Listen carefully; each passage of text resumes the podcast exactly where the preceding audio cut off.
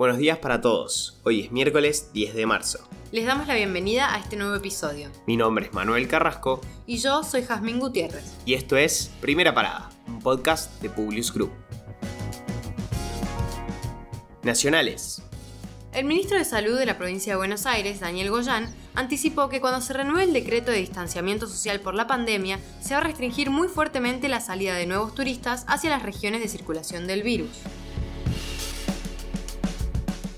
El presidente de la Cámara de Diputados, Sergio Massa, afirmó que el gobierno quiere firmar un acuerdo con el FMI este año con un perfil de vencimientos sustentables. También destacó la importancia de recuperar el superávit fiscal y fortalecer la balanza comercial. Los diputados nacionales por la UCR, Alfredo Cornejo y Luis Petri, presentaron un proyecto de ley que autoriza a las provincias y a la Ciudad Autónoma de Buenos Aires a adquirir vacunas. Esto lograría acelerar el plan de vacunación y permitirles además establecer convenios entre ellas, dando la posibilidad de negociaciones conjuntas para optimizar el precio, el plazo y las cantidades a aplicar.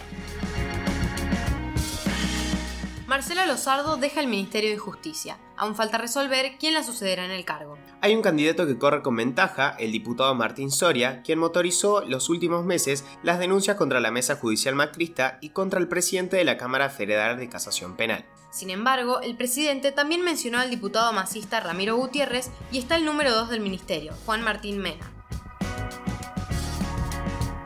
Israel evalúa producir en Argentina su vacuna contra el coronavirus. El embajador Sergio Urribarri le comunicó al presidente Alberto Fernández la gestión iniciada con varios organismos del gobierno israelí para concretar la iniciativa.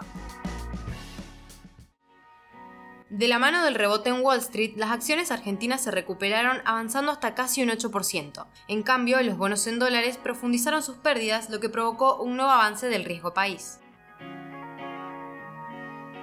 Dos investigadoras cordobesas que lideran un proyecto internacional del Instituto de Astronomía Teórica y Experimental presentaron los resultados de un estudio que descubrió más de 5.000 galaxias desconocidas detrás de la Vía Láctea. Internacionales. Rusia firmó un acuerdo con una empresa para producir la Sputnik V en Italia, pese a que la Agencia Europea de Medicamentos desaconsejó a los miembros de la Unión Europea otorgar aprobaciones nacionales para la vacuna rusa mientras se revisa su seguridad y eficacia. El plan de estímulo económico de 1.9 billones de dólares del presidente de los Estados Unidos tendría efectos de largo alcance en la sociedad ahora que el país trata de superar la pandemia.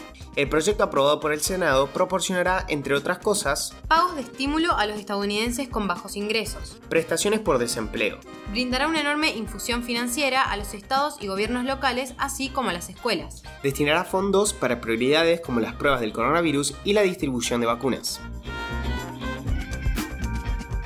China lanzó un pasaporte sanitario digital para los viajes internacionales. Se trata de un certificado que a través de una app muestra los registros de vacunación y los resultados de pruebas de COVID-19 y de anticuerpos.